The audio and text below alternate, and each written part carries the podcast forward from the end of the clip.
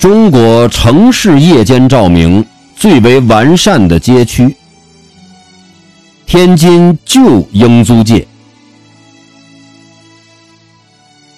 一八八六年，清光绪十二年，电灯照明传入天津。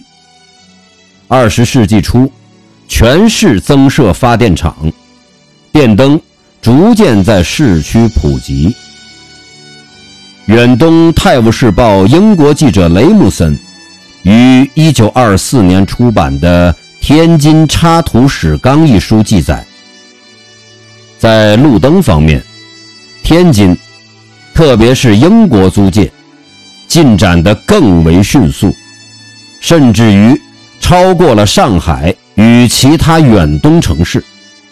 远东的街道照明设备没有一个地方可以与。英租界相比。